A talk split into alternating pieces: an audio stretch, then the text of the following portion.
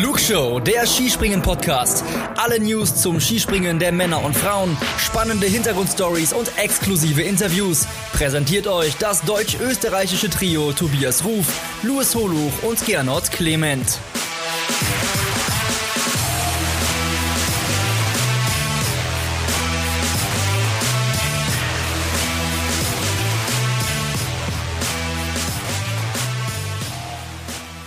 Winter is coming. Na, zumindest ähm, kommt der Winter bald einen ersten Vorgeschmack auf das, was uns erwartet in diesem Winter. Das haben wir am vergangenen Wochenende geliefert bekommen in äh, Klingenthal. Da hat der letzte Sommer Grand Prix-Bewerb stattgefunden und genau darüber wollen wir heute in der Flugshow sprechen in einer neuen Ausgabe. Wir, das bin einmal ich, Gernot Clement, der rot-weiß-rote Part der Flugshow. Und ich bin natürlich äh, nicht allein. Am anderen Ende der Leitung grinst er schon. Er ist das wandelnde Skisprunglexikon und er sitzt in Bielefeld in Ostwestfalen. Und ich freue mich sehr, dass wir heute mal wieder gemeinsam aufnehmen. Lieber Luis Holoch, grüße dich.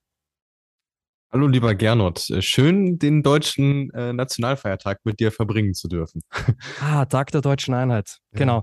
Also, liebe Hörerinnen und Hörer, ähm, es ist der 3. Oktober. Wir nehmen auf am Montag. Es ist 13.37 Uhr.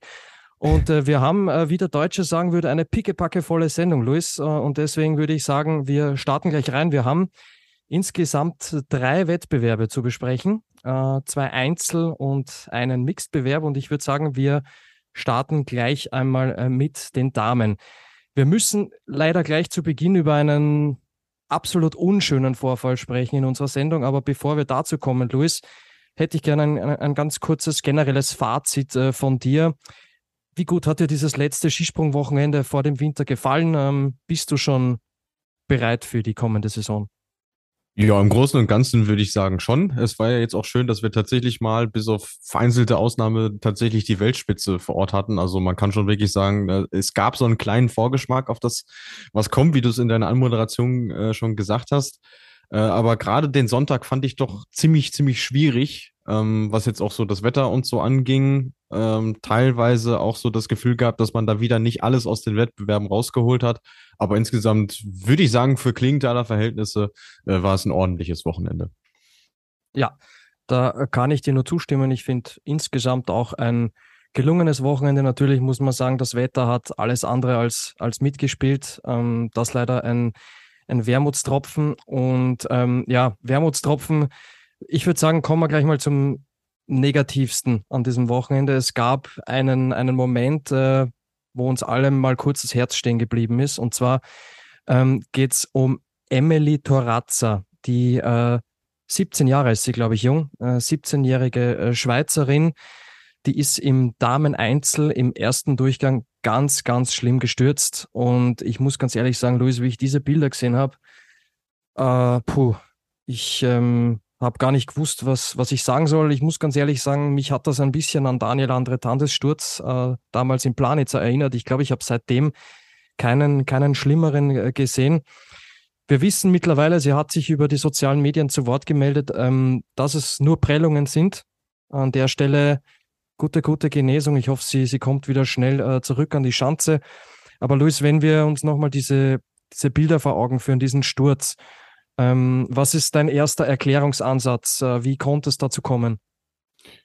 Ich muss erst mal sagen, äh, als ich das im Live-Bild gesehen habe, ähm, es ging ja alles so schnell und ich habe es trotzdem irgendwie geschafft, noch rechtzeitig wegzuschauen, dass ich den Aufprall erstmal nicht gesehen habe, weil äh, da bin ich ehrlich mit euch, ich kann mir sowas schlecht angucken und ich habe auch echt eine Weile gebraucht, während der Wettkampf noch lief, dass ich, äh, dass ich mich wieder auf das Sportliche konzentriere, weil es einen ja. echt äh, erstmal irgendwo auch geschockt hat. Ähm, aber äh, das Gefühl, was mich gleich beschlichen hat, ist, dass äh, ihre, ihr Bindungsstab nicht am Schuh befestigt war. Also entweder war er es gar nicht, äh, ließ sich jetzt auch schwer nachprüfen, oder aber er ist quasi während des Absprungvorgangs aufgenommen und ab da, äh, aufgegangen. Und ab da hatte sie gar keine Chance mehr, irgendwie, irgendwie zu, zu reagieren. Also es war klar, dass sie dass sie fallen würde, dass sie nicht auf beiden Ski landen würde. Sie konnte nur ihr Möglichstes tun, das irgendwie abzumildern. Ähm, und ich finde auch, sie hat ganz gut reagiert in der Kürze der Zeit, aber es ging halt alles sehr, sehr schnell und äh, ja, oh Wunder, wie du richtig sagst, es ist tatsächlich nur ein paar Prellungen, die sie äh, am Ende davon getragen hat. Also äh, da hat sie wirklich mehrere Schutzengel gehabt und äh, war auch die schönste Nachricht eigentlich nach dem Wochenende. Ja, finde ich auch, weil ich muss ganz, ganz ehrlich sagen, wie ich dann die Bilder gesehen habe, wie sie weggetragen wurde, äh, habe ich mir gedacht, okay, hoffentlich ähm, geht, das, äh, geht das gut aus. Ähm, aber ich hatte den gleichen Eindruck wie du. Sie ist, ich würde es mal so ausdrücken, einigermaßen vorteilhaft aufgeprallt. Kann man das so sagen? Ja, mit Sicherheit äh, vorteilhaft in dem Sinne, dass sie nicht irgendwie mit dem Kopf oder so aufgeschlagen genau. ist, sondern. Genau, darauf wollte ich hinaus, ja. Relativ seitlich sogar noch. Also, das ist ja auch ein elementarer Unterschied zu, zu Tande äh, gewesen. Ähm, und sie ist halt im Prinzip auf, auf den Teil des Vorbaus aufgeprallt, der ja so ein bisschen rausguckt. Also genau auf diese Kuppe quasi. Das ja. war in dem Moment vielleicht sogar, sogar ihr Glück tatsächlich noch, ja. Mhm.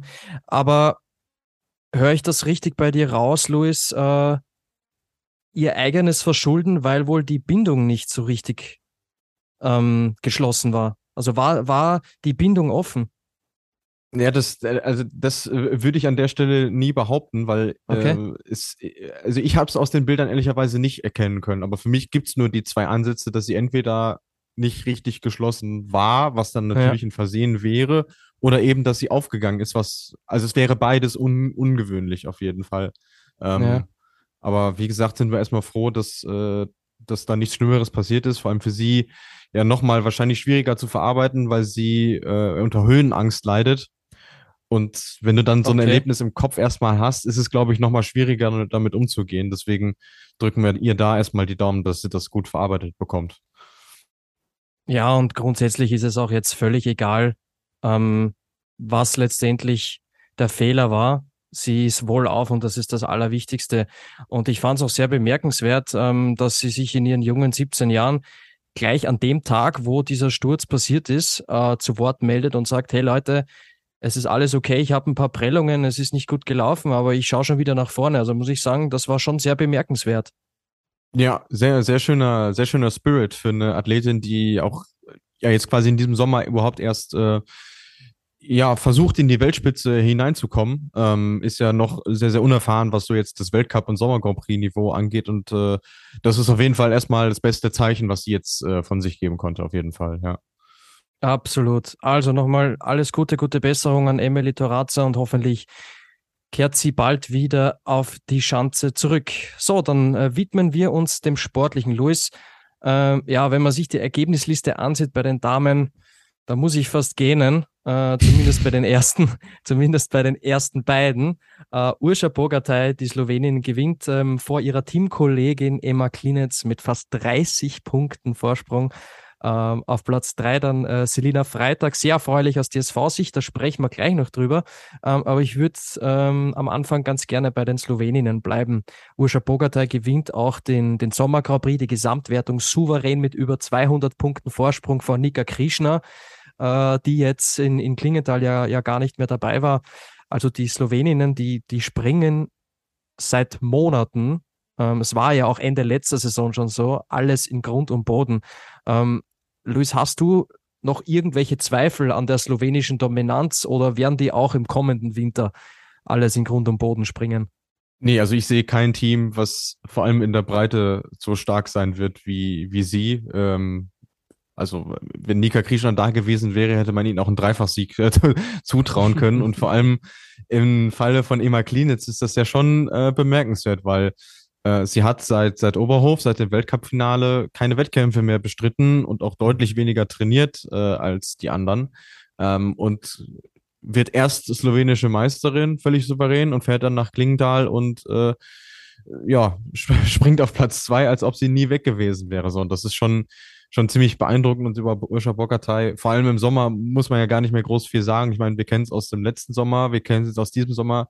Äh, sie ist aktuell einfach die stärkste Springerin aktuell auch so. Und ähm, das wird die Challenge sein für die anderen, sie so ein bisschen herauszufordern, äh, an, an ihr vorbeizukommen. Dass es auf Strecke klappt, haben wir im letzten Winter gesehen, aber ähm, sie gewinnt ja nur an Stärke nur noch. Äh, mhm. letzt, Ende letzten Sommer war die Situation noch eine andere. Da hatte sie den Sommer Grand Prix gewonnen und wir haben uns die Frage gestellt, schafft sie das auch im Winter, die Form rüber zu retten, die Antwort war ja, sie ist zweimal Olympiasiegerin geworden und hat das jetzt halt im Rücken mit diesem zweiten Sommer Grand Prix-Sieg noch. Und das, deswegen äh, muss man sie schon auf dem Zettel haben für die große Kristallkugel.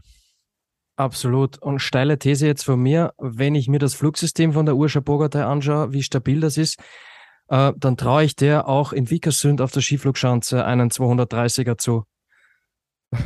Ui, ja, der erste Hot Take vor Saisonbeginn ist, schon noch. Das, ja, ist, ist jetzt eine steile These, aber ähm, Luis, wir sind hier in der Flugshow, wir sind hier unter uns, natürlich mit unseren Hörerinnen und Hörern, aber ich glaube, wenn es einer zuzutrauen ist, äh, wenn sie ihre Form so konserviert bis, bis nächstes Jahr März, dann glaube ich, kann man es ihr zutrauen. Äh, ich bin gespannt. Es kommt auf Wiedervorlage äh, Ende März dann. Äh, ich, also klar, man, man muss es ihr zutrauen. Ich würde aber sagen, es gibt mit Sicherheit Chancen, die ihr besser liegen, als die Entwickler sind. Das, äh, okay. das ist mein, meine These dazu. Ja, ich würde sagen, sprechen wir dann im, im März dann, dann nochmal drüber. Ähm, genau, Nika Krishna Warum war sie nicht dabei? Wie geht's ihr? Ich glaube, sie hat aktuell mit Verletzungsproblemen zu kämpfen. Genau, sie hatte sich äh, in, in Rüschnow das Wochenende, was wir ausgelassen hatten in der Flugshow, hatte sie sich den ja. Knöchel angeknackst. Äh, der war ganz schön dick und hatte auch gefühlt alle Regenbogenfarben gleichzeitig. Und äh, das hat eine Weile gedauert, bis das abgeschwollen ist. Sie ist jetzt aktuell immer noch so ein bisschen im, im, im Reha-Prozess, ähm, aber ansonsten geht's ihr gut und äh, ja, kann man fest damit rechnen, dass sie in Wiswa dann zum Weltcup-Auftakt wieder mit dabei sein wird. Okay, das sind doch schöne Nachrichten. Also der Saisonstart von äh, Nika Krishna, der ist nicht in Gefahr. Ja, von der slowenischen Dominanz kommen wir zu einer DSV-Springerin, die wir selbst vor kurzem zu Gast hatten in der Flugschule, nämlich Selina Freitag. An der Stelle ähm, nochmal die Hörempfehlung. Äh, Hört da sehr gerne rein. Ähm, wirklich ein, ein, ein tolles, eine tolle Sendung geworden mit der Selina Freitag. Die liefert da persönliche Einblicke in ihr Skispringerinnenleben. Also äh, hört da, hört's da sehr gerne rein. Und ähm, sie hat nicht nur bei uns im Podcast überzeugt, äh, nein, sie hat auch am vergangenen Wochenende mal wieder ein weiteres Mal überzeugt, weil ich finde, ähm, diese Formkurve, die zeigt jetzt schon, schon, schon längere Zeit nach oben. Jetzt hat sie auch ihr erstes Podium erreicht. Äh, Luis, für dich Überraschung oder absehbar? Ähm, das Podium war jetzt nicht unbedingt absehbar, aber ein Top-Ergebnis ist auf jeden Fall. Also da mhm. hatte ich schon am Freitag mitgerechnet, weil es ja auch im Training und in der Quali für sie sehr gut lief. Und da war ich mir schon sicher, dass sie so Top 6, Top 8 äh, was ja aktuell so ihr äh, Regal ist, wie wir das ja in der Flugshow zu sagen pflegen, dass sie das schaffen würde. Ähm, und dass es dann noch mit einem Podest sich ausging, ja, umso schöner. Ähm, ich glaube, es wäre so ein kleiner Knacks gewesen, wenn das nicht geklappt hätte, weil sie war nach ihrem äh, Sprung, wo es ja erstmal so aussah, als ob es Platz 4 werden würde, ja schon so ein bisschen geknickt. Da war schon so ein bisschen Enttäuschung drin. Und deswegen äh, war die Erleichterung ja dann umso größer, als, äh, als Yuki Ito dann noch hinter sie zurückgefallen ist. Ja, und wenn ich jetzt nochmal kurz auf die Ergebnisliste schaue, dann sehe ich, dass ihr Ema Klinetz um einen Punkt Platz zwei weggeschnappt hat. Mhm. also da hat echt nicht viel gefehlt und sie wäre sogar Zweite gewesen hinter Urscha Bogatay. Ja. Ah, ja, sie ist im ersten Durchgang fünf Meter weiter gesprungen als die Slowenin. Im zweiten Durchgang war sie bis auf zwei Meter dran. Ja. Äh, also ja, äh, ein, ein, enges Rennen da auf jeden Fall. Und ähm, ja, für sie, wie gesagt, einfach schön, dass sie sich, äh, dass sie ihren Formanstieg auch mit einem Podest tatsächlich äh, äh belohnen konnte, weil ähm, man, man, man kennt es ja auch, äh, gerade in Deutschland ist das so ein Phänomen, wenn man sieht, dass jemand gut in Form ist mhm. ähm, und es klappt und klappt aber mit diesen absoluten Spitzenplätzen nicht, dann kommen natürlich die Fragen, so wann ist es denn jetzt mal soweit? Und äh, das hat sie geschafft, bevor diese Fragen überhaupt aufkommen und von daher ein Top-Abschluss für sie. Und ich finde, ähm, für alle Skisprung-Romantiker ist es auch einfach schön, den Namen Freitag da bei den Podestplätzen zu sehen. Das äh, finde ich einfach großartig. Das, das ist, ist wirklich toll. Also ähm, Gratulation, Selina Freitag, äh, zu ihrem ersten Podestplatz. Das hat sie wirklich super gemacht. Sie ist damit, würde ich sagen, im obersten Regal, wie, wie wir in der Flugshow sozusagen pflegen, angekommen. Ähm, ist sie denn jetzt die zweite Katharina Althaus im Team?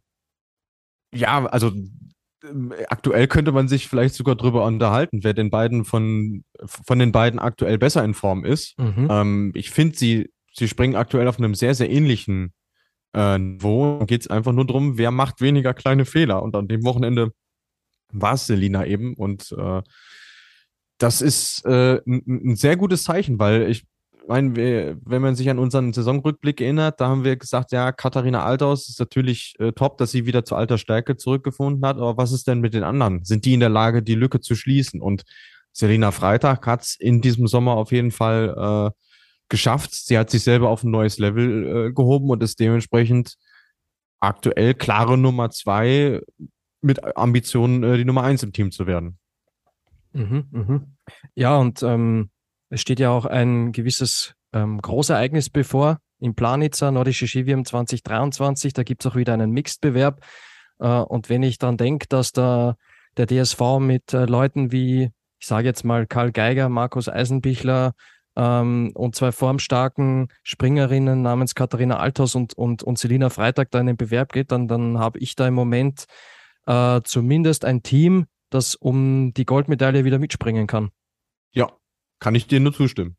Ja, ähm, kommen wir von Selina Freitag, die wirklich dafür positive Schlagzeilen gesorgt hat aus deutscher Sicht, ähm, zu einer Springerin, die ein Wochenende zum Vergessen erlebt hat, ähm, würde ich jetzt mal so sagen. Ich glaube, da stimmt sie mir auch zu. Die Gesamtweltcup-Siegerin Sarah Marita Kramer, die ist am Freitag disqualifiziert worden und im Mixed, ja, ist sie dann halt nicht so wirklich auf Touren gekommen. Das waren zwei, zwei schwache Sprünge. Ich würde sagen, zwei schwache Sprünge für ihre Verhältnisse. Also äh, zwei Sprünge, die ihren Ansprüchen nicht gerecht wurden. Und ähm, das hat sie auch sehr klar und deutlich formuliert bei ihrem Post in, auf Instagram, wo sie geschrieben hat, dass sie ja so gut wie gar nicht happy ist mit dem Wochenende, aber dass sie wie immer versucht, ähm, das als Lehrstunde zu sehen und, und trotzdem irgendwie versucht, das, das Positive äh, da mitzunehmen. Luis, kurze Frage. Machst du dir Sorgen um sie oder abhaken und weiter geht's? Hm, also Sorgen äh, ist, glaube ich, ein bisschen übertrieben. Mich hat es eher verwundert, weil äh, ich meine, sie, sie ist dort äh, Schanzenrekordhalterin. Sie hat das Springen letztes Jahr gewonnen. Sie weiß ja, wie man auf der Schanze ja, gut Ski Beide sogar, das, oder? Genau. Beide Bewerbe. Ja, das, deswegen hat es mich so gewundert, dass, äh, dass sie irgendwie dieses Wochenende so gar nicht ähm, zu sich gefunden hat, sagen wir es mhm. mal so. Ähm, und auch dieser Disqualifikation war ja irgendwie merkwürdig, weil äh, äh, zumindest mir ging es so, ich, ich hatte das Thema eigentlich schon abgehakt. Sie war ja, glaube ich, achte in der Quali. Das war, glaube ich, sogar noch ihr bester Sprung an dem Wochenende. Das ist ja gut, dann vielleicht hat sie jetzt einen Tag gebraucht, um reinzukommen und äh, später wird dann das Ergebnis korrigiert und äh, auf einmal ist sie dann äh, gar nicht mehr im Einzel dabei. So und das, äh, ja, jetzt hat sie vielleicht mal ein Wochenende gehabt, wo wirklich alles schief ging. Ich glaube, viel schlimmer kann es für sie jetzt erstmal äh, nicht mehr werden und äh, mhm. sie hat ja jetzt auch noch Zeit äh, an ihren Stellschrauben zu drehen Richtung, Richtung Wiswa. Also ähm, ja, ist natürlich ziemlich blöd gelaufen für sie, aber äh, ja. dass man sie, dass man sie jetzt irgendwie abschreibt oder so, nee, das, das sehe ich nicht. Ja, bin ich, bin ich voll bei dir. Erstens hat sie noch einen Monat Zeit, um sich vorzubereiten auf den Saisonstart und zweitens finde ich, ist dann an dem Wochenende auch echt viel zusammengekommen. Ähm, genau. Also dass ähm, das Wochenende von Marita Kramer, das leider nicht so gut verlaufen ist für sie.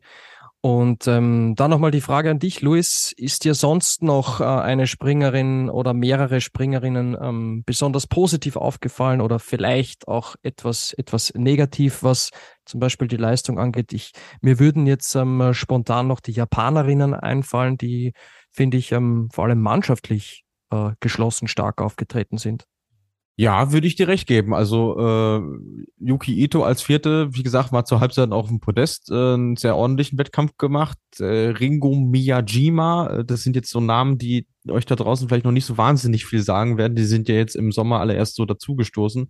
Äh, als Achte auch ihr bestes Sommer Grand Prix Ergebnis gemacht. Also mannschaftlich war es äh, sehr gut von den Japanerinnen.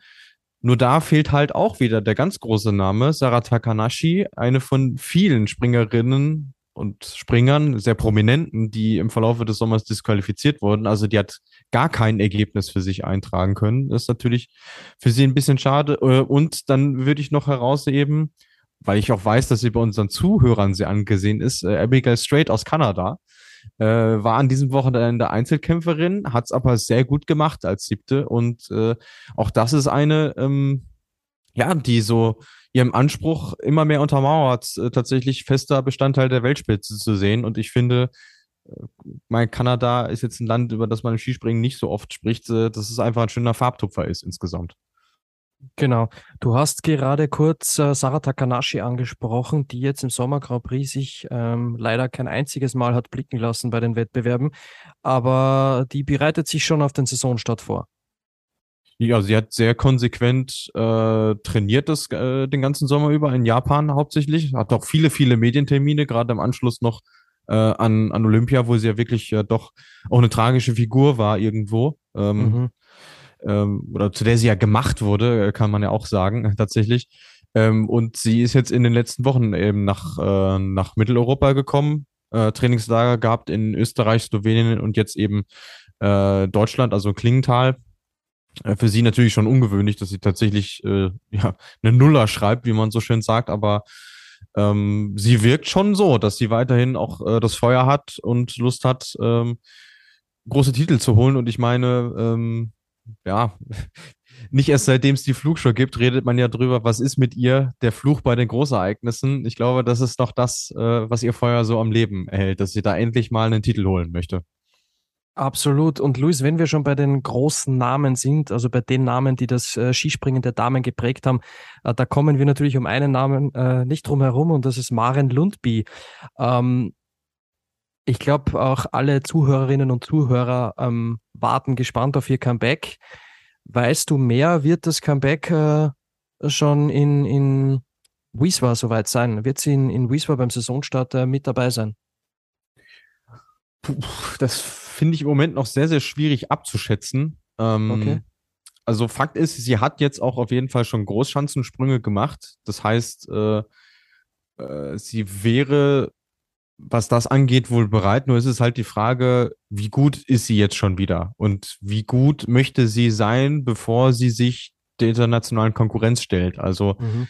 so wie ich sie einschätze, fällt die nicht nach Whistler, um da einfach nur mitzuspringen, sondern dann ist schon ihr Anspruch so Top 10, Top 15 so roundabout. Und das ist echt schwierig zu sagen, ob sie das aktuell schon auf dem Kasten hat. Aber das muss ja nicht ihr Nachteil sein, ähm, dieser, dieser frühe Saisonstart. Ähm, das, das ist ja ein Wettkampf, den sie mit ihren Ambitionen, die sie hat, sie möchte ihre, ihre Goldmedaille von der Großschanze äh, von, äh, von den Weltmeisterschaften verteidigen. Ja da kann man diesen Saisonstart aus ihrer Sicht total vernachlässigen. Deswegen würde es mich nicht wundern, wenn sie noch wartet bis Lillehammer, was ja erst einen Monat später dann ist. Okay, aber aus, ähm, sage ich jetzt mal, journalistischer Sicht und aus Fansicht wäre es natürlich schön, wenn alle, alle ähm, Skisprungdamen, die Rang und Namen haben, dann auch beim Saisonstart ähm, schon, schon mit dabei sind. Und vielleicht sieht sie es ja auch als gewissen Härtetest, ähm, dass sie sagt, ähm, sie schaut sich das mal an zum Saisonstart, äh, wo sie steht und äh, nimmt sich dann noch mal ein paar Wochen Zeit, um, um, um weiter zu trainieren. Wir werden sehen und ähm, wir werden euch auf jeden Fall auf dem, auf dem Laufenden halten. Ähm, Luis, hast du noch was zu den Damen? Ähm, wenn ich so rückblicke an den gestrigen Tag, dann denke ich mal, können wir es an der Stelle belassen. Außer natürlich die übliche Bemerkung, man war wieder ein bisschen sehr schüchtern mit der Anlaufwahl. Also das, das werde ich auch nicht müde zu betonen, dass mhm. man dann äh, gerade wenn man danach einen Herrenwettkampf sieht oder eben im Vergleich während des Wettkampfs dann halt beim Mixed, ist es schon immer ein krasser Kontrast, ähm, wie sehr da auf die Bremse getreten wird. Und da würde ich mir einfach weiterhin mehr Mut wünschen ähm, und werde auch erst Ruhe geben, wenn sich das tatsächlich dann mal getraut wird. Ja, und vielleicht ähm, sollte man der Stelle auch nochmal betonen, was die Anlauflänge angeht. Ähm, und wenn jetzt einige den, den Sturz von Emily Torazza sehen und sagen, na ja, ähm, bei den Damen, da, da kommen solche Stürze vor und, und die großen Chancen sind zu groß. Das war ein, ein, ein Fehler ähm, mit der Bindung und das war kein offensichtlicher Fehler im Sprung, Luis. Ne? Das sollte man, glaube ich, an der Stelle ganz klar betonen. Ja, definitiv. Also das hatte mit der mit der Anlauflänge äh, oder mit einem technischen Fehler hatte das gar nichts zu tun. Also das genau. äh, das kann man definitiv bei beiseite wischen ist dann natürlich klar, dass der Wettkampf danach auch erstmal ein bisschen, ja, äh, sagen wir mal, dass die Springerin danach dann doch ein bisschen eher auf Sicherheit springen als auf Attacke. Das, das wäre bei den Männern genauso, wenn du einen, so einen Sturz bei dir im Umfeld hast. Aber äh, wie gesagt, insgesamt, man weiß, was man für ein Potenzial hat. Man weiß, wie gut und weit die springen können. Und sie werden halt nicht gelassen. So, das ist halt äh, so mhm, der, der mhm. Grundtenor, den ich weiterhin vertrete.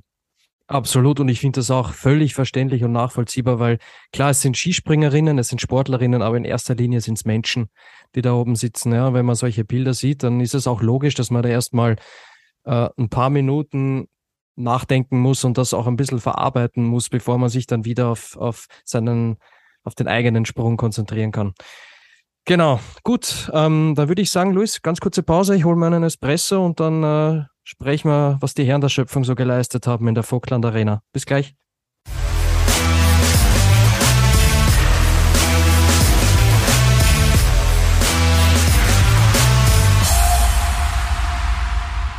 Wir sind zurück in der Flugshow, jetzt gestärkt mit einem Espresso und jetzt widmen wir uns den Herren der Schöpfung und äh, schauen gleich mal auf die Ergebnisliste beim Einzel Sommer Grand Prix in Klingenthal. Da hat äh, wenig überraschend, sage ich jetzt einmal, der Pole David Kubacki souverän gewonnen vor Jojo Kobayashi und auf Platz drei sehr erfreulich aus norwegischer Sicht äh, Daniel Andre Tande.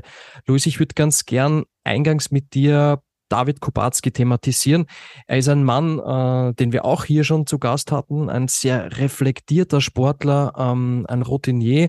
Und jetzt scheint er gerade dabei zu sein, zu alter Stärke zurückzufinden oder vielleicht sogar noch besser zu werden. Ähm, wer weiß, was da jetzt noch kommt. Ähm, Frage an dich, wie sehr hat er dich in Klingenthal beeindruckt am vergangenen Wochenende? Ähm, ich würde sagen, es war standesgemäß für ihn, äh, was er da abgeliefert hat. Äh, mhm. Noch beeindruckender fand ich tatsächlich, auch wenn wir es hier in der Flug schon nicht besprochen haben, äh, sein, mhm. sein Auftritt in Hinzenbach, wo er, glaube ich, mit 20 Punkten oder so Vorsprung gewonnen hat. Also das war wirklich, das war wirklich krass. Ähm, aber er hat gezeigt, dass er seinen Sprung eben auf sehr verschiedene Chancen übertragen kann. Weil wenn wir uns das anschauen, äh, Wieswa erster, zweiter, ganz andere Chance als Hinzenbach. Hinzenbach mhm. erster Platz, ganz andere Chance als Klingenthal. So und das, das ist ein Zeichen von äh, sehr sehr guter Form, die er aktuell hat. Und ähm, wir haben uns ja Anfang des Sommers so ein bisschen gefragt, äh, ist der äh, Hype-Train rund um Thomas Thurnbichler überhaupt äh, berechtigt? Ich würde sagen, zumindest im Bezug auf David Kopatski, definitiv mal ja, weil den hat er wirklich, zumindest aktuell, wieder sehr gut hinbekommen. Ja, da gebe ich dir zu 100 Prozent recht. Also was Thomas Thunbichler mit dem David Kubacki gemacht hat, ähm, Shampoo, wird Marco Nautovic sagen. Also das ist wirklich, wirklich gut. Ich habe mir seine Sprünge nochmal im Detail angeschaut. Und ähm, du weißt ja, ich bin jetzt kein echter Skisprung-Experte, aber ich versuche ähm, zu unterscheiden, Sprung letzte Saison, Sprung diese Saison. Ja, und ich habe das Gefühl, er wirkt in der Luft entschlossener. Er hat den Schwerpunkt weiter vorne. Ich finde die Beinspannung, das wirkt alles ein bisschen besser und flüssiger. Er wirkt, finde ich, angriffslustiger im Flug. Ähm, ähm, siehst du das, siehst du das einigermaßen ähnlich? Ja, nicht nur einigermaßen, das sehe ich komplett genauso. Ähm, weil äh, gerade bei ihm ist immer die Frage, ist er Pilot oder ist er Passagier in der Luft? Mhm. So, und in der mhm. letzten Saison war er sehr viel Passagier, da war er relativ passiv, relativ verhalten, da stand er hinterm Ski, da hat er sich aufschwimmen lassen, wie man das ja so bezeichnet. Ähm, und dann war auch wieder dieses typische, er knallt Mitte Hang aus drei Meter Höhe ähm, auf den Aufsprunghang. So. Und das hat er jetzt halt gar nicht mehr. Da ist äh, Volldampf drin von Schanzentischkante bis Landung. Und das ist ein elementarer Unterschied und genau das äh, macht ihn gerade aktuell so gut. Ja, und ähm, wenn ich jetzt nochmal einen Blick werfe auf die Ergebnisliste, dann sehe ich, dass er im zweiten Durchgang ähm, bei Rückenwind 138 Meter springt, wo er sogar noch äh, sechs Punkte gut geschrieben bekommt. Also das unterstreicht ja nochmal, dass der David Kubacki im Moment wirklich schon frühzeitig in, in Topform ist. Mhm. Also, wobei man, ja.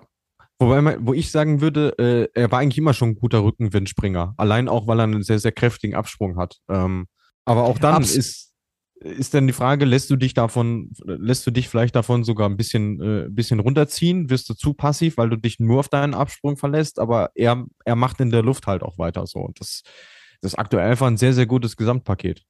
Genau, genau. Und, und ich habe auch des, deshalb den zweiten Sprung nochmal noch mal, ähm, angesprochen, weil er halt im Vergleich zur Konkurrenz, ähm, vor allem im, im zweiten Durchgang, wirklich ganz klar der Beste war.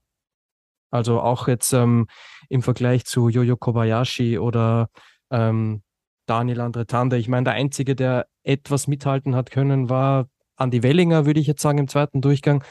Aber insgesamt die, die Vorstellung von David Kopacki wirklich sehr, sehr beeindruckend an dem Wochenende. Also da würde ich gerne mal Mäuschen spielen, wenn der Thomas Thunbichler mit, mit David mal ein, ein Gespräch führt, wo sie so die, die Details besprechen. Ähm, na, wirklich, muss ich sagen, echt ähm, schwer, schwer beeindruckend. Ähm, Kamil Stoch hat mir gefällt in der Ergebnisliste. Wo war der denn? War der äh, krank oder verletzt? Ja, der äh, hat aktuell so eine, so eine Erkältung. Ähm, okay. Ist irgendwie, glaube ich, so ein, so ein Jahreszeitenphänomen bei ihm, weil ich kann mich erinnern, äh, es letzte Saison oder die Saison davor, äh, hat er ja auch bei den polnischen Meisterschaften gefehlt, deswegen. Also es ist irgendwie immer so um die Zeit, sucht sie ihn so ein bisschen heim und äh, ich kann mich auch erinnern, einmal, als ich in Klingenthal vor Ort war, aber ich glaube, das müsste Weltcup-Auftakt gewesen sein, äh, hat er sich auch irgendwie was am Knöchel getan, also ähm, Vielleicht macht er aktuell einen großen Bogen um Klingenthal, das kann natürlich auch sein. Okay, aber wenn du sagst, er war erkältet, ähm, dann wäre so ein Wochenende in Klingenthal natürlich nicht förderlich gewesen, weil ähm, angesichts der Bedingungen gefühlt äh, Dauerregen, kalt, nass, äh, schwierig. Stell dir vor, der holt sich da eine Grippe oder, oder was auch immer. Es soll ja auch ein Virus herumgehen, immer noch. Ähm, mhm. Ich glaube, das war dann absolut die richtige Entscheidung, da da nicht, nicht, nicht teilzunehmen. Das war ja insgesamt ein, ein sehr schwieriger Wettkampf. Ich finde bei den Herren dann am Nachmittag, also was da der Wind geweht hat, seitlich, nach oben, nach unten und der hat sich innerhalb von Sekunden, hat sich, hat sich der gewandelt. Ähm, ich kann mich erinnern, im ersten Durchgang, die Norweger, dadurch, dass sie ja das erste Mal erst teilgenommen haben, waren sie ja schon ganz am Anfang in der Startliste und dann kam der Halvoegner Granerüt, der ist dann irgendwie bei äh, 116,5 Metern gelandet äh, und der hat dann eigentlich sehr, ähm, ja, soll ich sagen, uh, not amused, hat er dann in die Kamera irgendwas gesagt, so nach dem Motto, hui, so, ähm, ja, war halt einfach nicht happy.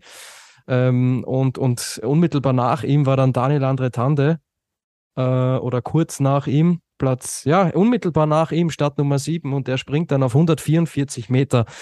Also ähm, ich finde, anhand dieses Beispiels sieht man, wie schnell der Wind in, in Klingenthal am, am Sonntag auch äh, gewechselt hat. Also da, es hat ja auch wirklich einige Topspringer erwischt. Siehe Ance Laniszek, siehe Manuel Fettner, siehe Piotr Schiwa.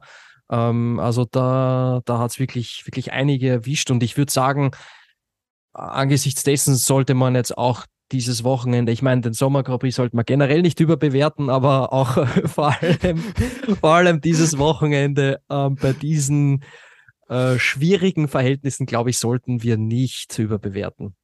Ähm, ja, Luis, ja, vor, ja, vor allem den Sonntagnachmittag halt. Also das war wirklich, das war wirklich turbulent. Deswegen tue ich mich auch so schwer, äh, irgendwas aus den Windpunkten rauszulesen, weil das, Mai, ist in vielen Fällen vielleicht auch einfach Seitenwind gewesen. Ähm, aber wie du richtig sagst, ist schon auffällig, weil ich gucke es mir jetzt gerade an. Wir haben sechs Springer mit einer einstelligen Startnummer unter den Top 14.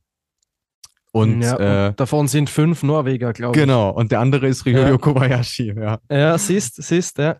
Ja, also das, das, das untermauert genau den Eindruck, den, den du auch hattest. Äh, wirklich ein sehr, sehr wildes Springen. Also sowas sieht man, gerade im Sommer sieht man sowas eher seltener. Aber wenn dann in, in Klingenthal, leider Gottes, ja.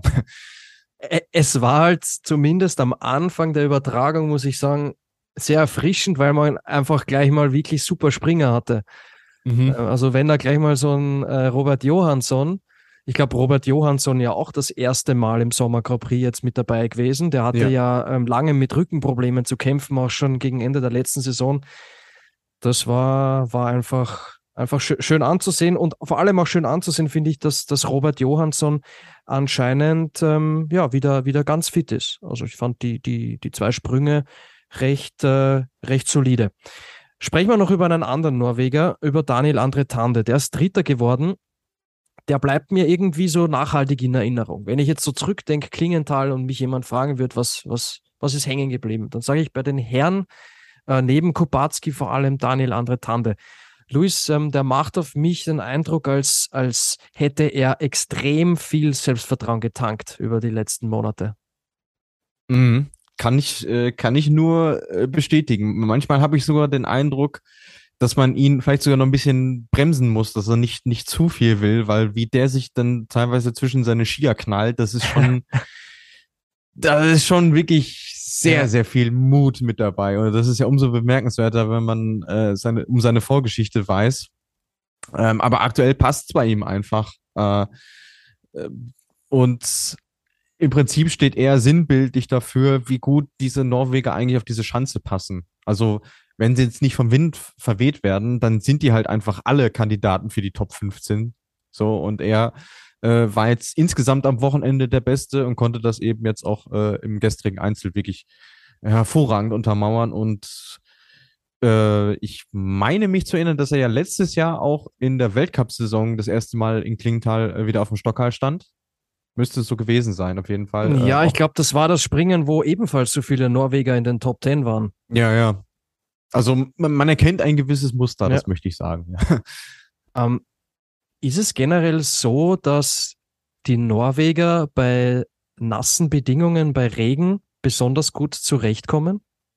Oder bin ich da auf dem Holzpfad? Ui, das kann ich jetzt empirisch nicht belegen, aber ich bin halt einfach der Meinung, dass ihnen diese, diese Schanze sehr gut taugt. Also ja. ähm, es ist prinzipiell eine, eine, eine Fliegerschanze, aber du brauchst ein gewisses Gefühl, brauchst du auch. Du darfst oben nicht nicht zu schnell machen, ähm, gerade wenn Rückenwind ist. Mhm. Äh, und das beherrschen die halt einfach alle. Also die, die wissen alle unglaublich gut, wie sie mit den Luftkräften zu spielen haben, wann sie Gas geben müssen, wann sie sich ein bisschen bremsen müssen. Und äh, das haben sie an dem Wochenende wirklich super hinbekommen. Ah, ich muss da echt auch noch mal kurz drüber sprechen, Luis, wie sich der Daniel Andretane dazwischen seine Skier reingeknallt hat. also, äh, das war schon Domen Preutz-like, muss ich ganz ehrlich sagen, oder? Aber wirklich, ja nur mit tatsächlich, auch tatsächlich mit, äh, mit Sinn und Verstand. Nicht einfach ja. nur, er springt so, weil er immer so springt, sondern da ist ein Plan, da ist ein System dahinter und äh, abspringen kann er auch noch. Also, ähm, ja, diese norwegische Flugschule, das, das ist schon wirklich beeindruckend. Also ihr hört vielleicht, dass das macht was mit uns, ja. Ja, das macht auf jeden Fall was mit uns. Also wir halten fest, ähm, die Norweger sind zumindest einmal Klingenthal-Experten. Ob sie Regen-Experten sind, das, das werden wir noch herausfinden, Luis. Ähm, da werden wir eine empirische Studie machen. Da holen wir dann auch unseren, unseren Dritten im Bunde mit dazu, den Tobias. Äh, liebe Grüße an der Stelle, lieber Tobi. Und genau, gehen wir weiter. Aus österreichischer Sicht ähm, ja, bei den, bei den Damen haben wir eh schon kurz drüber gesprochen, leider nicht wirklich erfreulich. Ähm, bei den Herren ähm, würde ich sagen zweigeteilt, weil ich finde, dass im Mixed am Samstag äh, sowohl Stefan Kraft als auch äh, Youngster Daniel Jofenik sehr solide gesprungen sind. Äh, ich würde sogar weitergehen und sagen, toll gesprungen sind. Ähm, das, das war richtig, richtig gut, was, was die beiden dann am Samstag abgeliefert haben. Ähm, gestern war es so, dass ähm, unser Kärntner Daniel Czofenik der beste Österreicher war mit Platz 7. Ähm, ja, Stefan Graf, der konnte nicht so wirklich an die Leistung anknüpfen aus dem Mix. Da wurde dann 19. Jan Hörl 22. Also ich glaube, die gehen jetzt nicht mit dem besten Gefühl raus aus diesem Wochenende. Ähm, aber wie wir es vorher auch schon, schon thematisiert haben, es war jetzt der letzte Härtetest, es waren besondere Verhältnisse und ich glaube, ähm, auch da braucht man sich jetzt erstmal erstmal keine Sorgen machen. Ähm, wer sehr happy sein muss, Luis, nach diesem Wochenende, ist Andy Wellinger. Also auch bei dem, finde ich, hat man an diesem Wochenende gemerkt, ähm, dass der absolut auf dem Weg zurück ist zur alter Stärke. Der ist Fünfter worden gestern und war nur unter Anführungszeichen 13. nach dem ersten Durchgang. Und ähm, fand ich wirklich sehr, sehr stark seine Leistung. Luis, wie, wie weit ist er schon, deiner Meinung nach? Äh, lehne ich mich da zu weit aus dem Fenster, wenn ich sage, er ist am Weg zurück zur alter Stärke? Nö, ich würde sagen, der Eindruck äh, täuscht nicht. Also ich finde, vor allem technisch äh, hat er wirklich ein sehr, sehr gutes äh, Grundniveau in seinem Sprung. Also man, man sieht kaum Ausreißer irgendwie, irgendwie nach unten. Und ich meine, der, der erste Durchgang gestern, ähm, wenn, wenn das aktuell sein schlechtester Grundsprung ist, dann ist er immer noch auf einem sehr guten Weg, weil äh, er hat ja auch in der letzten Saison ein bisschen zu kämpfen gehabt, konnte sich dann hinten raus ersteigern, aber jetzt hat er halt auch die Spitzen wieder drin. Wie genau diesen zweiten Durchgang gestern. Ähm, ich meine, klar, jetzt sieht man hier in der Ergebnisliste, da fehlten immer noch 8,4 Punkte zu David Kubacki, aber er war halt auch relativ deutlich vor dem Rest so. Mhm. Und ähm, ich, ich kann sagen, ich habe keinen Sprung von ihm an dem Wochenende gesehen, der mir nicht gefallen hat. So, und das ist erstmal, das sind die wichtigsten Hausaufgaben, die du jetzt bis Klingenthal oder spätestens halt bis Wiesbaden erstmal erledigt haben musst, dass du deinen Sprung auf dem Niveau hast, äh, wo du dich selber halt auch siehst und an den Spitzen kannst du ja dann immer noch arbeiten. So, und deswegen, ähm, nö, ist er da auf einem sehr, sehr guten Weg. Passt auf jeden Fall. Absolut, ja, die Einschätzung teile ich komplett. Ich fand auch den zweiten Sprung von ihm gestern stilistisch sehr schön. Äh, den Telemark, das fand ich äh, richtig, richtig gut. Schön zu sehen, dass, dass Andy Wellinger wirklich auf dem Weg zurück ist zu alter Stärke. Ähm, sonst aus DSV-Sicht, Louis, wie würdest du aus Herrensicht den Wettkampf ähm, bewerten? Ja, sehr erfreulich noch äh, Philipp Raimund als Zwölfter. War jetzt auch ein Ergebnis, mit dem man vorher nicht so unbedingt rechnen konnte. Also das habe ich dann gestern auch in meinem Wettkampfbericht geschrieben. Also er sammelt schon Argumente dafür, dass man äh, ihn nach Wiesbaden mitnehmen kann. Ähm, liegt natürlich jetzt an ihm, das auch noch im Rest der Vorbereitung zu bestätigen, aber ich finde, der macht sich sehr, sehr gut aktuell. Konsti Schmid, Stefan Laie, solide. Bei Karl Geiger muss ich sagen, ähm, hat wieder zu lange gebraucht, bis er äh, sich auf die Schanze eingeschossen hat. Ähm, wobei mir dann auch im, Endeffekt einfiel, ähm, wir hatten auch mal ein Wochenende, wo er da gar nicht in die Punkte gesprungen ist, äh, schon während der Flugschauzeit. Deswegen äh, kann man da vielleicht drüber hinwegsehen. Ähm, und ansonsten, ja, mannschaftlich war es in Ordnung. Ähm, aber ich sag mal so, wenn der Wellinger Andi jetzt nicht in der Form gewesen wäre, der aktuell ist, äh, äh hätte ich äh, etwaige Alarmsignale oder sagen wir mal, Fragezeichen in Richtung der deutschen Mannschaft schon auch verstanden. Also das muss man schon sagen. Er, er hebt das Ergebnis oder er macht das Ergebnis insgesamt schon ein bisschen besser, als es vielleicht ist. Ja, wobei man an der Stelle, glaube ich, noch erwähnen muss, ähm, Markus Eisenbichler hat ja gefehlt. Äh, ja. Warum war er nicht dabei?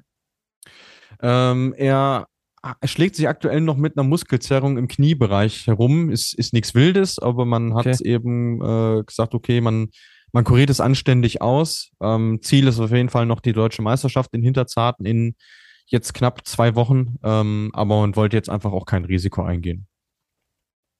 Aber in der Tat, du hast recht, ähm, wenn der Wellinger jetzt nicht gewesen wäre in Klingenthal, dann wäre tatsächlich ähm, Philipp Raimund bester, bester DSV-Adler gewesen. Also du rechnest schon damit, dass der zum Saisonstart in, in Wieswa mit dabei sein wird? Also wenn ich Bundestrainer wäre, würde ich ihm auf jeden Fall äh, die Chance geben, weil ähm, wenn sich einer aktuell so anbietet und auch auf einer Schanze, die den anderen Weltcup-Schanzen gar nicht so unähnlich ist, hat es aus meiner Sicht verdient. Also ich würde ihn aktuell äh, tatsächlich als sechsten Mann mal mitnehmen, weil was hast du in Wiswa zu verlieren? So, warum, warum nicht? Also, Bundestrainer Holoch würde Philipp Raimund mitnehmen, auch Teamchef Gernot Clement wird Philipp Raimund ebenfalls nominieren für den Saisonstart in Wieswa. Gut, dann würde ich sagen, schließen wir das Buch Herren in Klingenthal Sommer Grand Prix 2022 ab und würde sagen, wir widmen uns äh, zum Abschluss noch dem dritten Bewerb ganz kurz, Luis, dem Mixed. Ähm, Norwegen gewinnt mit Silja Opset, Marius Lindwig, Terminjan Björset und Daniel Andre Tande. Das Erfolgsquartett aus dem hohen Norden siegt fast 40 Punkte vor Deutschland und ähm, mit etwas mehr als 50 Punkten Vorsprung äh, vor Slowenien. Die Slowenen auf äh, Platz 3, das hat aber einen äh, bestimmten Grund, Luis. Äh, Ema Klinetz ist disqualifiziert worden nach dem ersten Sprung. Wenn das äh, nicht so gewesen wäre, glaube ich, dass Slowenien souverän gewonnen hätte. Äh, stimmst du mir dazu?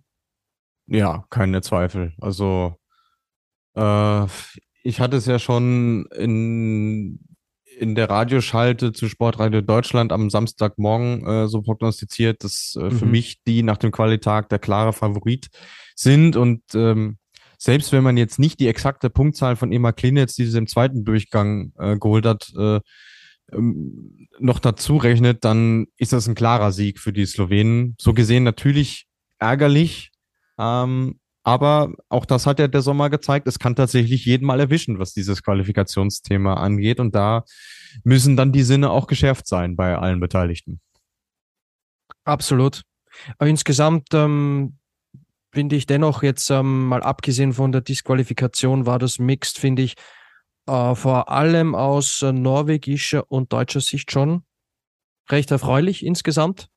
Also wenn man das, den, den, den gesamten Wettbewerb äh, betrachtet, aber du hast das Stichwort jetzt schon geliefert. Ähm, ärgerlich. Ärgerlich sind Disqualifikationen und wir wissen, dass sich da einiges getan hat äh, diesem Sommer. Da könnt ihr auch gern nochmal in unsere Regelfolge reinhören, wo wir über die Neuerungen sprechen. Mm, es hat einige erwischt. Es wurden einige Athletinnen und Athleten disqualifiziert. Luis, ich habe mir da mal ein paar Namen aufgeschrieben. Beispiel, Jojo Kobayashi hat es erwischt in Hinzenbach. Ähm, auch Kamil Stoch wurde in Hinzenbach äh, nach dem ersten Durchgang disqualifiziert. Ähm, und beziehungsweise, ich bin mir jetzt nicht ganz sicher, ob nach dem ersten oder nach dem zweiten, aber er wurde jedenfalls disqualifiziert. Und jetzt in Klingenthal hat ähm, Sarah Marita Kramer und Ema Klinetz, also zwei Topspringerinnen, äh, getroffen in Klingenthal, die ebenfalls disqualifiziert wurden. Um Christian Kattol, der neue Equipment-Beauftragte, der neue äh, Kontrolleur, das ist schon mal ein Fingerzeig in Richtung Athletinnen und Athleten, Luis. Hey Leute, schaut bitte genau, wie groß euer Anzug ist, äh, sonst seid ihr raus aus dem Bewerb. Ja, und äh, also ich kann nur sagen, auch wenn sich da viele dran stören, aber ich, ich finde das gut, dass solche Zeichen gesetzt werden. Also das ähm, spricht dafür, dass man das Thema jetzt deutlich konsequenter und äh, stringenter auch angeht als in der letzten Saison. Also dass da eine gewisse Ein äh, Einheitlichkeit herrscht, die man ja in der letzten Saison total vermisst hat, weshalb das Thema überhaupt erst so groß geworden ist. Und äh, so wissen alle, woran sie sind. Also ähm, wenn du sofort ähm, die, quasi den, den Stock auf die Finger gehauen bekommst, dann überlegst du dir vielleicht beim zweiten Mal, ob du, ob du das Material so sehr ausreizt. Und genau das ist der Weg, der gegangen werden soll. Ähm, und ich, ich hatte dazu auch eine Diskussion mit den, äh, mit den FIS-Verantwortlichen äh, beim, beim Forum Nordicum, wo ich ja im September war, ähm, die auch so ein bisschen durchblicken lassen haben, ja, also bei uns wurde das schon ein bisschen anders gehandhabt. Und das kann man sich auch angucken. Da wurde im ersten Wettbewerb gleich mal ja Magnus Rieber disqualifiziert, der ja der Dominator in der Sportart war. So und äh, wenn du gleich mal so große Namen äh, raushaust und ja auch offensichtlich dann zurecht, dann äh, ja, setzt, statuierst du dann ein Exempel, an, an das sich dann alle halten können. Und wie gesagt, ich, ich finde es gut, auch wenn die Zahl natürlich erschlagend ist. Also ich habe es zusammengeschrieben, es sind 26 Disqualifikationen im Verlaufe des, des Sommers gewesen. Das ist schon echt ein Wort. 26 Disqualifikationen. Ja. Äh, ich würde sagen, mehr Warnung an die Athletinnen und Athleten geht eigentlich nicht vor dem anstehenden Winter. Nee, und 24 von denen, wo sich es um das Thema Anzug gedreht hat. Und soweit ich weiß, gab es auch keine, äh, wo es äh, Kritik gab seitens des Athleten oder der Athletin. Also das sollten schon alles Disqualifikationen gewesen sein, die nachvollziehbar waren. Ne? Ja, das, äh, das denke ich auch mal. Es, es war natürlich für alle jetzt was Neues ähm, durch diese neue, durch dieses neue Messverfahren, was wir thematisiert haben und eben auch ja. die die neue Kontrolle gerade oben ähm, in, im, im, im Schrittbereich halt.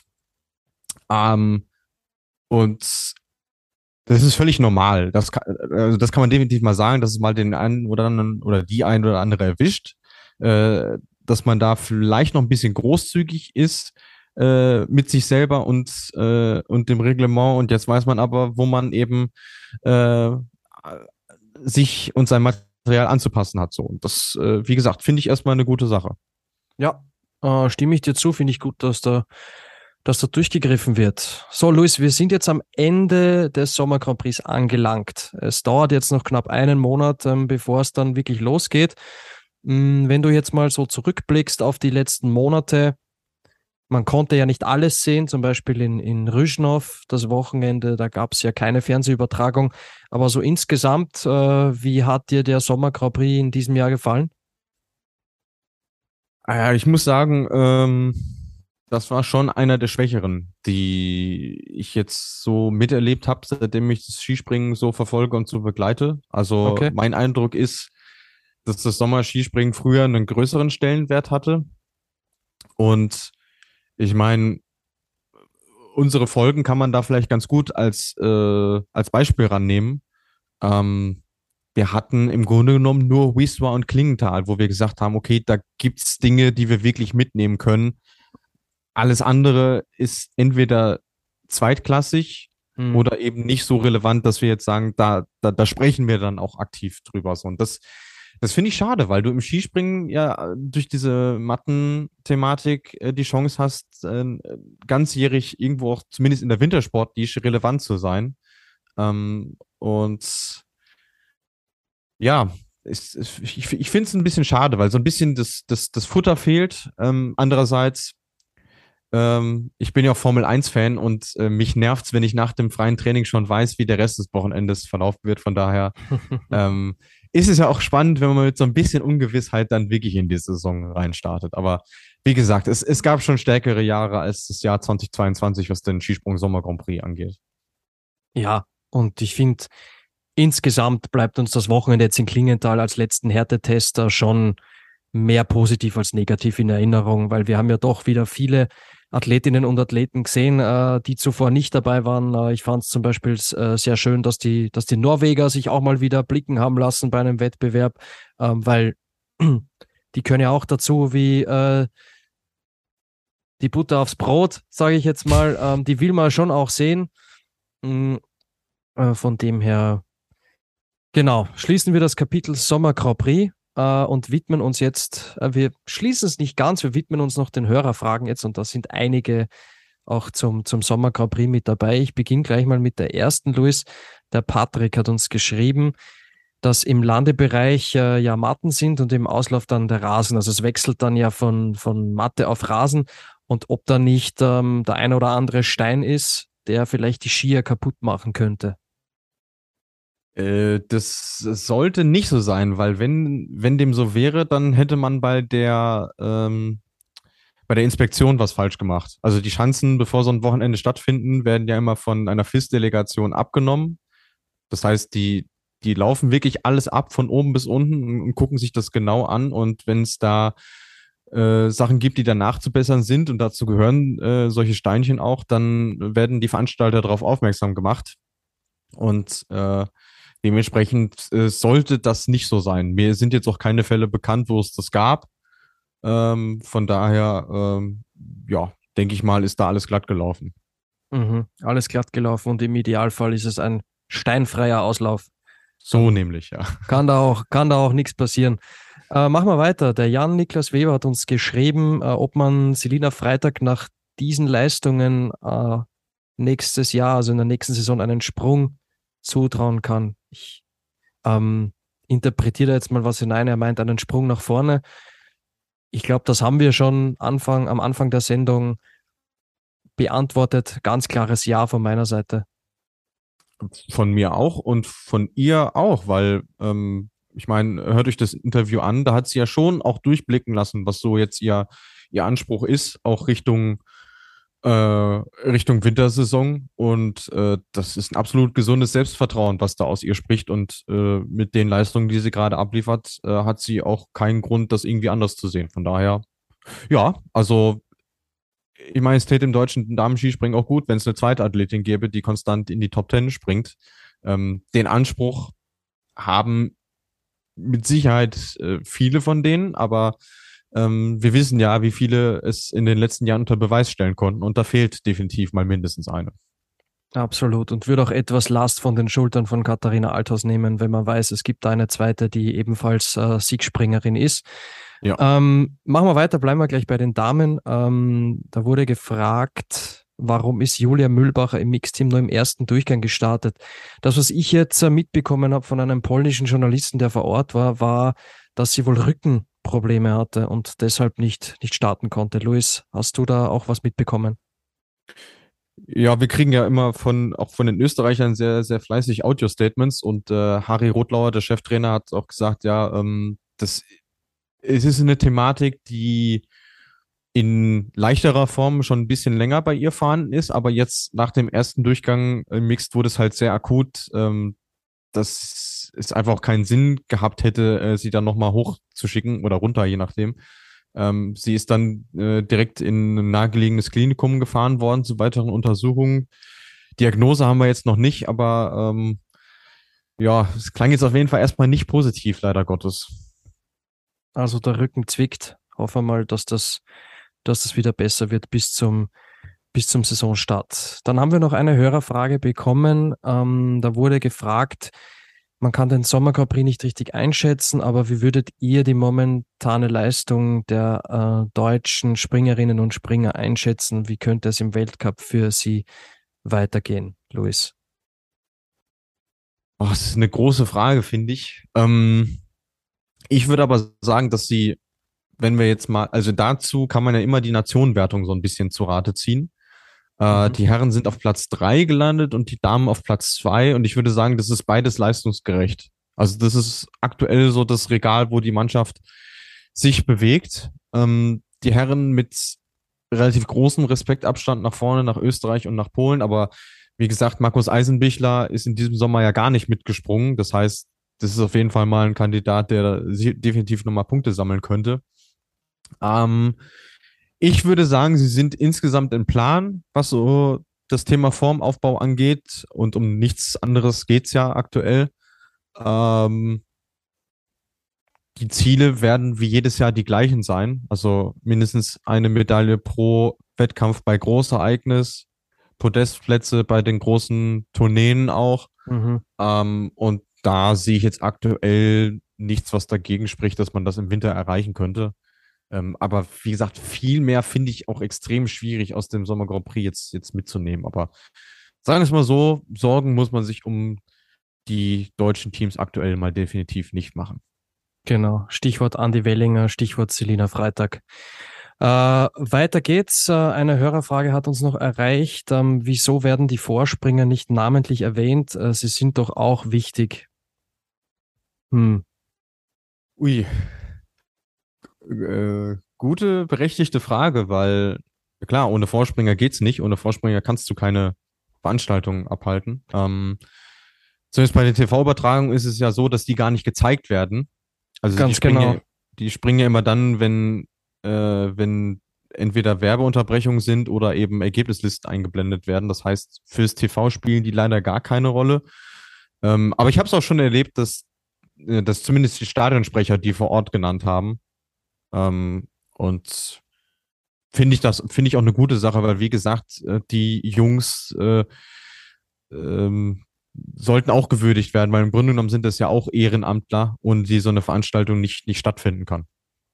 Ganz genau, genauso wie sämtliche Mitarbeiter rund um rund um die Schanze, die dafür sorgen, dass so ein Wochenende überhaupt stattfinden kann. Also ja. ähm, ich glaube, wenn wir jetzt die Leute aufzählen, die an dem Wochenende in Klingenthal mitgeholfen haben, dass das so über die Bühne gehen kann, ich glaube, da sitzen wir, Luis, äh, am 7. Oktober noch da. Also ähm, ja. ich glaube, liebe Hörerinnen und Hörer, also da, da gibt es wirklich sehr, sehr viele Leute, die da tatkräftig mitarbeiten. Es kann natürlich nicht immer jeder, nicht jeder ähm, namentlich erwähnt werden, aber natürlich gehören da die Vorspringer genauso dazu. Auf, auf jeden Fall. Dann hat uns die Heidrun noch ähm, eine Frage zugeschickt. Das ist die vorletzte Hörerfrage. Ähm, sie wünscht sich Andi Wellinger bei uns in der Flugshow. Ja, liebe Heidrun, ähm, an der Stelle würde ich sagen, ich hoffe, ich spreche auch für dich, Luis. Guter Vorschlag.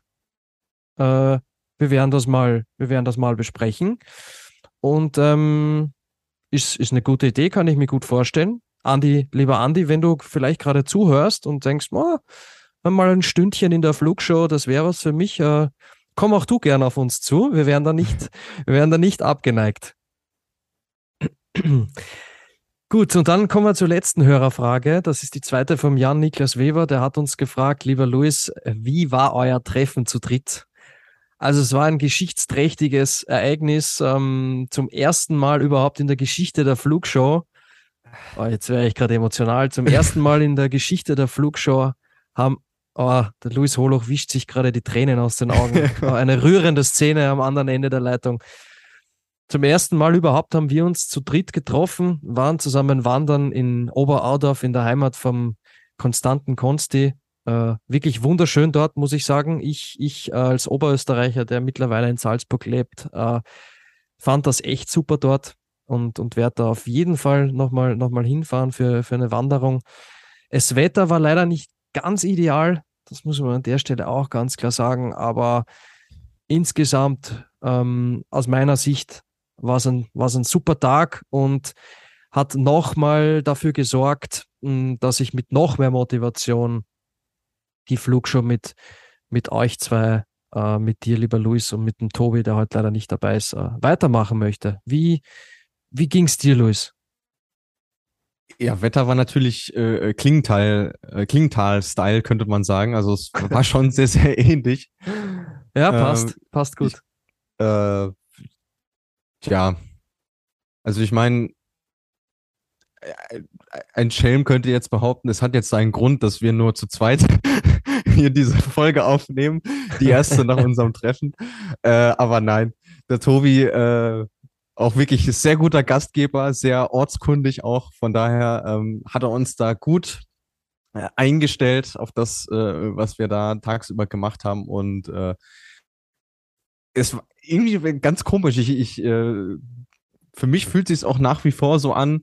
Ähm, wir sind uns da zwar das erste Mal begegnet, aber das hat sich überhaupt nicht so angefühlt. Das hat sich so angefühlt, als ob wir uns wirklich schon, schon Jahre kennen und obwohl wir uns ja noch gar nicht so lange kennen. Ähm, aber es war einfach wie, ja, man, man trifft sich halt mit Kumpels, hat einen schönen Tag zusammen, ja. äh, philosophiert über alles Mögliche, hauptsächlich über Sport. Ähm, aber es ist nie langweilig geworden. Es war immer sehr, sehr lustig und ja, wirklich ein, ein cooler Tag und schreit definitiv nach Wiederholung. Das ist das, was ich dazu sagen kann.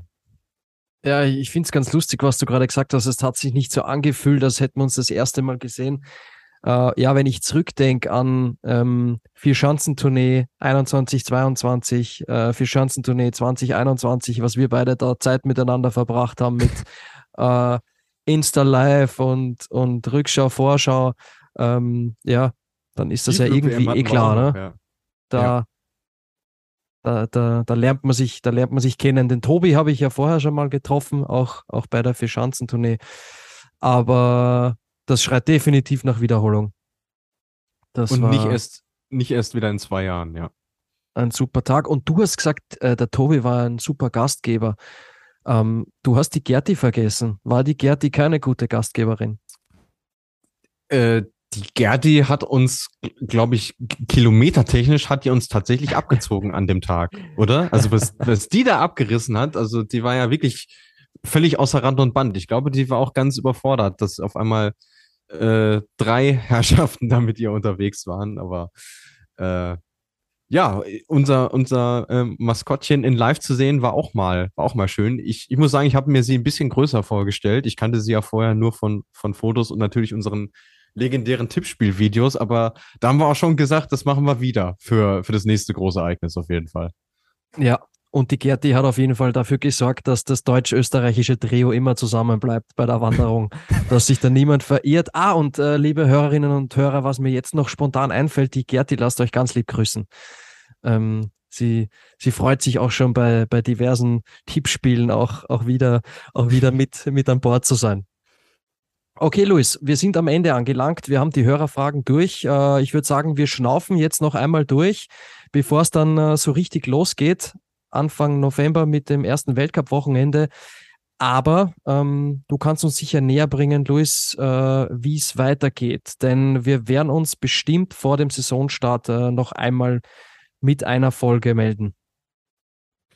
Also das können wir euch auf jeden Fall versprechen. Ähm, mindestens eine Folge vor Wieswa noch. Ähm, es wird allerdings keine Vorschau sein, weil wir uns darauf verständigt haben, bei dieser dieser Weltcup-Auftakt auf Eisspur und Matten, der hängt so in der Luft. Für das äh, machen wir keine Vorschau ähm, und am Ende verjährt sich eh danach wieder alles. Das heißt, die Vorschauen werden erst nach Wieswa kommen. Aber wir haben auf jeden Fall im Plan, eine Folge zu den deutschen Meisterschaften zu machen, die am 22. Mhm. und 23.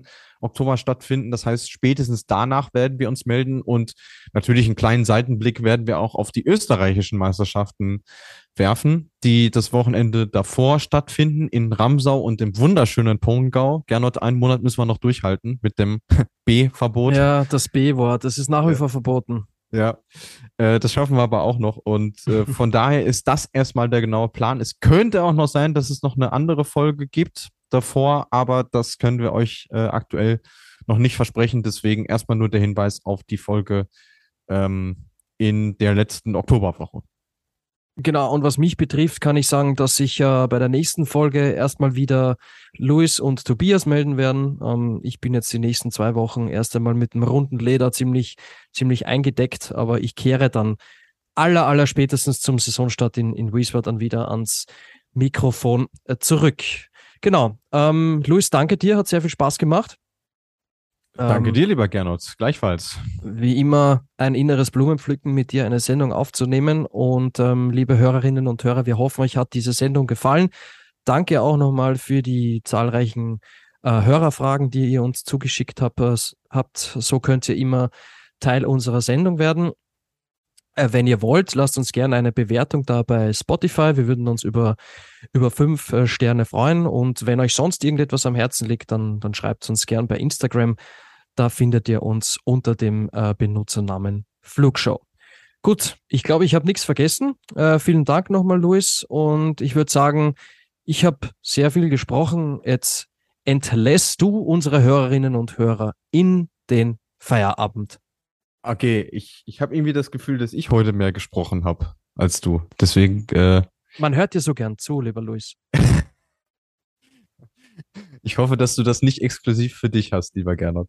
äh, ja, gut, von daher, ähm, ja, dann nehme ich den Ball doch nochmal passend auf zum Schluss. Äh, wünsche euch eine schöne Zeit, äh, lieber Hörerinnen und Hörer. Bleibt gesund vor allem, ganz wichtig. Äh, der Gernot hat es gesagt, es äh, gibt immer noch dieses böse Virus, was da im Umlauf ist. Also passt auf euch auf, macht keinen Unsinn und bleibt uns treu, bleibt mit uns in Verbindung. Wie gesagt, schaut auf unseren Social Media Kanälen vorbei und bis zum nächsten Mal. Gilt wie immer, fliegt soweit es geht und tschüss.